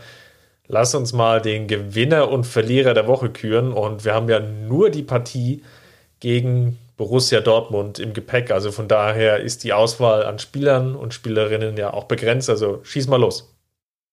Ja, Gewinner der Woche Mirsan Roth, oder? Wenn du es dir so einfach machen willst. Nein, ähm, also ja, eigentlich Mirsan Roth, aber ähm, ich, ich nehme die, nehm die Kategorie natürlich ernst. Und ähm, deshalb ähm, ist mein Gewinner der Woche Robert Lewandowski, der ja, also ich bin eigentlich kein Fan davon, äh, einen Stürmer ganz stumpf auszuwählen, aber ähm, der, der hat gegen Dortmund einfach abermals bewiesen, was er für ein überragender Fußballer ist und dass er im Moment äh, vielleicht sogar der beste Fußballer der Welt ist. Und ja, dabei würde ich es dann auch belassen, ohne jetzt noch ins Detail einsteigen zu wollen. Ich glaube, jeder hat gesehen, ähm, zu was er ja in der Lage ist. Jetzt hast du dir es wieder einfach gemacht, weil ich dachte, ich fahre mit Robert Lewandowski den sicheren Pick, weil du ihn nicht nehmen willst. Jetzt kann ich noch zwischen zwei weiteren Spielern schwanken, die natürlich auch noch aufgefallen sind. Ich nehme einfach mal Manuel Neuer, der sicherlich ein guter Rückhalt war gegen Dortmund. Ein, zwei Dinger wirklich auch glänzend pariert hat und insgesamt natürlich sehr viel Ruhe ausgestrahlt hat, was in so einer Partie auch sehr wichtig sein kann oder ist. Keine Frage. Und von daher Manuel Neuer dann trotz der zwei Gegentore hat er dazu beigetragen, dass die oder der FC Bayern das Spiel gewonnen hat. Wer war denn der Verlierer der Woche? Ein, ein Wort noch zu, zu Manuel Gerne. Neuer. Ähm, da, da fiel so, also als, als wir im Doppelpass über, über Haaland und Lewandowski gesprochen haben, ähm, ich glaube, Alfred Draxler war es, der dann irgendwie gesagt hat, ähm, ja, bei Haaland wird äh, sich auch im Kopf festgesetzt haben, ähm, ähm, ah, wie war denn das? Ähm, der hat von irgendwelchen psychologischen äh, Dingen gesprochen, ähm, von Druck oder so, der, der ihn irgendwie belastet hätte. Ähm, da wollte ich eigentlich reingrätschen und wollte dann sagen, ich glaube eher weniger, dass er sich von irgendwelchen Dingen verrückt machen lassen hat, aber wenn es denn irgendeine psychologische Blockade gibt bei Haaland, dann habe ich eher das Gefühl, dass sie mit Manuel Neuer zusammenhängt. Das, ähm, der hat ja schon nach dem Supercup gesagt, äh, dass er völlig perplex war, ähm, dass Manuel Neuer da bei der einen Szene oben geblieben ist und eben nicht runtergegangen ist. Ähm, jeder andere Torwart hätte ihn nicht gehalten, hat er gesagt. Ja, und ähm, dementsprechend äh, könnte es schon sein, dass Haaland vielleicht vor Manuel Neuer ein bisschen mehr nachdenkt als sonst. Und, Oder vielleicht. Äh, ah, jetzt weiß ich es jetzt. Ja. Jetzt weiß ich übrigens wieder. Äh, Draxler hat gesagt, ähm, das ging darum, dass äh, über Haaland ja viel geschrieben wurde, viel geredet wurde, dass er zu Bayern wechseln könnte irgendwann oder ähm, dass es da eben Wechselgerüchte gibt. Und da hat er ihm gesagt, naja, vielleicht äh, spielt, das, spielt das eine Rolle in seinem Kopf. Und das glaube ich tatsächlich überhaupt nicht. Das wollte ich eigentlich da nochmal sagen, aber bin dann nicht zu Wort gekommen. Ähm, Genau, und ich glaube halt eher, dass es dann eher diese Ebene ist, diese, diese sportliche Ebene, dass er halt gegen Neuer immer versucht dann Dinge ein bisschen anders zu machen als sonst, weil er halt äh, denkt, er muss es anders machen und dass deshalb vielleicht der ein oder andere Ball dann nicht reinging. Ja, durchaus ein valider Punkt. Ich glaube, bei den zwei Schüssen, die er so am Tor vorbeisetzt, kann man sicherlich argumentieren, dass er da versucht, quasi 100% die Ecke zu treffen und nicht wie vielleicht in allen anderen Bundesligaspielen oder Champions League-Partien gegen die meisten Torhütern sich vielleicht auch mit der 80-prozentigen Zielgenauigkeit dann zufrieden gibt. Aber sei es drum, das ist, glaube ich, viel Kaffeesatzleserei. Lass uns mal zu dem, dem oder der Verliererin der Woche kommen und ich lasse dir trotz des gestohlenen Picks nochmal den Vortritt. Eigentlich äh, ist Verlierer der Woche Josua Kimmich, ähm, wegen seiner Verletzung, aber so einfach will ich es mir nicht machen. Ähm, deshalb gehe ich mal oh, mit das ist echt hart mit, mit Corentin Tolisso. Wow. Der, ja, das ist wirklich hart. Das ist wirklich hart. Und ähm, ich glaube auch, dass Joel äh, mir jetzt wieder böse Nachrichten schreiben wird. Ähm, Grüße an der Stelle. Aber ich will es auch äh, ganz kurz begründen. Und zwar, ähm, habe ich einfach das Gefühl, dass er den Sprung nicht schafft, den Goretzka im letzten Jahr geschafft hat. Ähm, das ist aktuell nur ein Gefühl und ich bin auch vollkommen äh, bei jedem, der jetzt sagt, äh, gib dem Jungen mal ein bisschen Zeit. Der war eben lange raus, äh, muss jetzt erstmal wieder seinen Rhythmus finden. Gar keine Frage und der wird jetzt auch seine Chance bekommen. Ähm, das ist auch gut so und danach kann man das endgültig bewerten, aber ich habe aktuell das leichte Gefühl, ähm, dass es bei Tolisso nicht ganz reichen wird für, für dieses ganz große Niveau, ähm, was Goretzka eben erreicht hat. Und ähm, da wird es dann zwangsläufig irgendwann darauf hinauslaufen, dass er den Verein vielleicht eher verlassen wird. Ich fand ihn gegen Dortmund okay, aber eben nicht gut oder sehr gut. Und ähm, das zeigt sich dann auch so in Szenen wie, wie bei dem 1 zu 0 ähm, wo er noch nicht so richtig auf dem Platz zu sein schien, ähm, nicht richtig in den Zweikampf gekommen ist, ähm, ein paar Meter auch Abstand hatte zu seinem Gegenspieler. Ähm, sonst hätte Bayern vielleicht diese Flanke nochmal verhindern können, beziehungsweise diese flache Hereingabe. Ähm, ich will das nicht nur an ihm festmachen, aber äh, ich habe den Eindruck, dass es vielleicht knapp nicht reichen könnte am Ende. Ja, jetzt tue ich mich schwer mit einer Gegenrede und würde einfach mal nonchalance überleiten zu meinem Verlierer der Woche. Und ja, auch das fällt mir schwer, weil ich habe ihn jetzt ja gegen Salzburg ja als Gewinner der Woche mit äh, tituliert gehabt, nämlich Saar. Jetzt schon wieder der Verlierer, aber ich würde es gar nicht so sehr auf Saar an sich beziehen, sondern ich mache es mir noch einfacher und sage, alle späten Einkäufe des FC Bayern. Wir haben ja jetzt ja viel auch du hast es ja bei dem Thema der Woche, haben wir ja bei der Lösung, wie können der FC Bayern Kimmich jetzt ersetzen, haben wir lange diskutiert und wir hatten beide unsere Fragezeichen, ist Rocker jetzt schon so weit oder hatten den Wunsch geäußert, dass Rocker so weit sein müsste, in diese Rolle reinzuspringen. Und es fällt halt auf, dass diese sicherlich auch fehlende Vorbereitung definitiv Mitschuld daran trägt, dass alle vier späten Transfers des FC Bayern bisher noch nicht gezündet haben. Und wir sind mittlerweile knapp in Mitte November angekommen. Die Spieler sind jetzt teilweise sechs, acht Wochen da. Da ist die Erwartungshaltung sicherlich schon so, dass auch zum Beispiel gerade bei dem Douglas Costa das einfach noch einen Hauch, noch einen Tick besser funktioniert. Und da kann man jetzt sicherlich durch die Reihe individuell durchgehen und man findet, glaube ich, gute Gründe, warum es noch nicht ganz so hundertprozentig klappt. Aber kurzum, von den Vieren ist jetzt noch keiner dabei, der jetzt wirklich so richtig durch die Decke geschossen ist. Und das wird sicherlich ein Auftrag sein, auch für Hansi Flick, dass wir da nach der Länderspielpause bei den vier Spielern einfach eine Entwicklung sehen. Und da sah jetzt einer der oder der einzige war, der jetzt gespielt hat von diesen Vieren, nehme ich ihn jetzt einfach mal stellvertretend, wobei das jetzt auch nicht ganz gerecht wird, hat sicherlich einen ordentlichen Auftritt gehabt gegen Dortmund, aber eben auch wiederum diesen einen individuellen Fehler zu viel den Dortmund jetzt nicht bestraft hat, aber den wir eben in den anderen Auftritten auch schon gesehen haben und daher jetzt stellvertretend sah, aber natürlich für die kompletten vier späten Neuzugänge. Ich glaube, man muss an der Stelle auch nochmal äh, einordnend sagen und ähm, ich stimme dir in deiner Quintessenz durchaus zu, dass keiner von denen bisher durch die Decke ging. Ähm, aber man muss das eben auch im Kontext sehen, dass sie eben keine Vorbereitung hatten, ähm, dass sie in eine funktionierende Mannschaft kommen äh, die auf absolutem Top-Level spielt, ähm, während sie selbst äh, durchaus ihre Problemchen zuletzt hatten.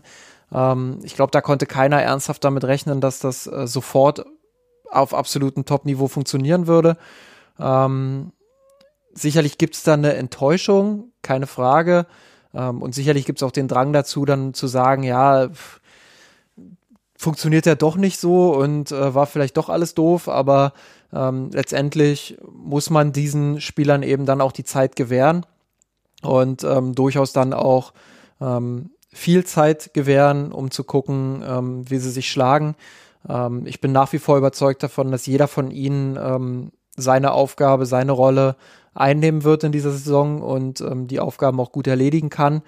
Ähm, bei Saar muss ich sogar sagen, sehe ich eher einen positiven Trend ähm, gegen Dortmund. Du hast es gesagt, ähm, der ein oder andere Fehler zu viel, gar keine Frage. Er wirkt manchmal noch ein bisschen desorientiert, noch ein bisschen ähm, ja nicht fremd, das, das überhaupt nicht. Das ist nämlich eher eine positive Sache. Ich finde, er ist schon ganz gut in die Abläufe integriert. Ähm, Gerade im Ballbesitz äh, trifft er schon viele ordentliche bis gute Entscheidungen.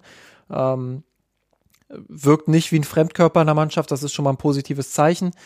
Ähm, aber er hat eben noch manchmal in der Entscheidungsfindung so das ein oder andere Ding drin, ähm, was dann problematisch ist. Und da muss man dann schauen, äh, wie stellt man das ab. Aber ich finde, er hat im Ansatz schon gezeigt, dass er mehr als nur ein solider Backup für Pavard sein kann.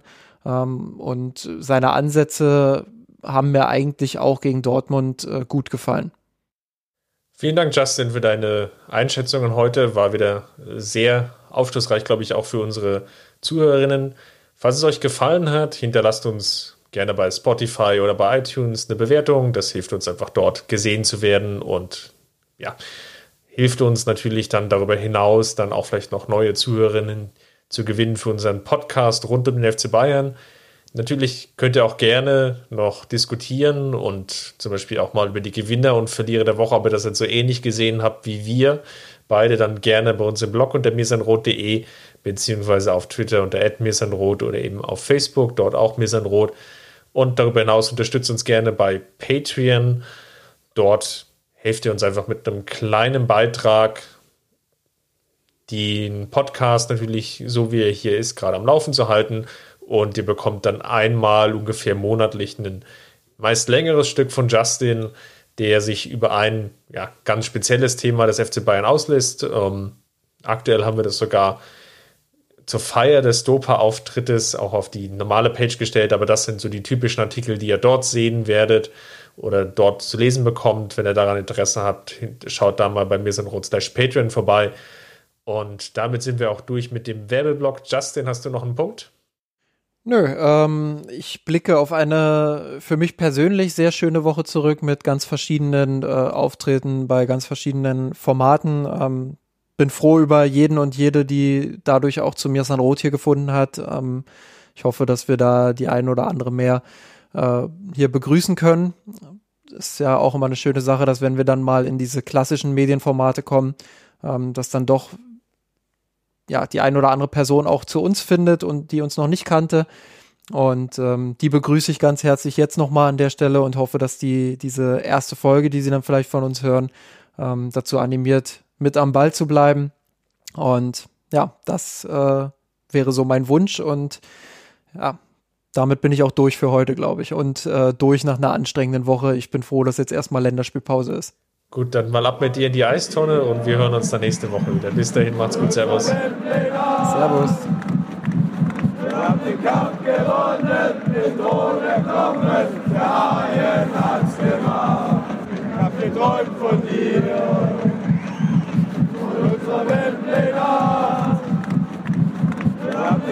gewonnen, den Thron erkommen, der Haien hat's gemacht. Ich hab geträumt von dir, von unserer Weltpläne.